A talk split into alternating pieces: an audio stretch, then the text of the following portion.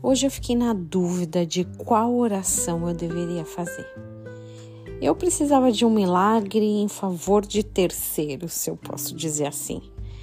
Mas eu também queria que a vontade de Deus fosse feita nessa situação.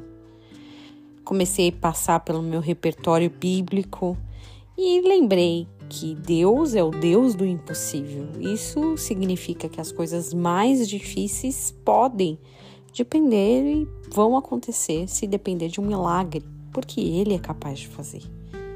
Eu também lembrei da oração do Pai Nosso, que nos ensina a pedir que a vontade dele seja feita de forma soberana aqui na terra, assim como ela é feita lá nos céus.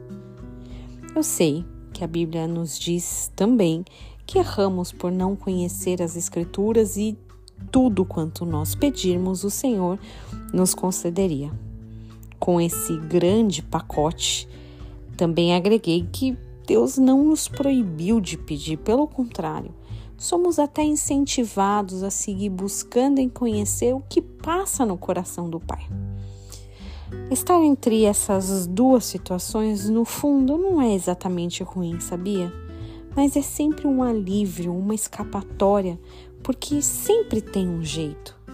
De todo jeito, o jeito do Senhor é o melhor. Então, na minha, decis... na minha oração, aliás, eu decidi que eu iria orar para que a vontade dele fosse feita. Uma vontade boa da parte dele seria infinitamente melhor do que a minha melhor vontade. Deu certo, sempre dá. Romanos 12, 2 diz para que a gente não se amolde ao padrão do mundo, mas se transforme na renovação ou pela renovação da mente, para que nós sejamos capazes de experimentar e comprovar a boa, agradável e perfeita vontade de Deus.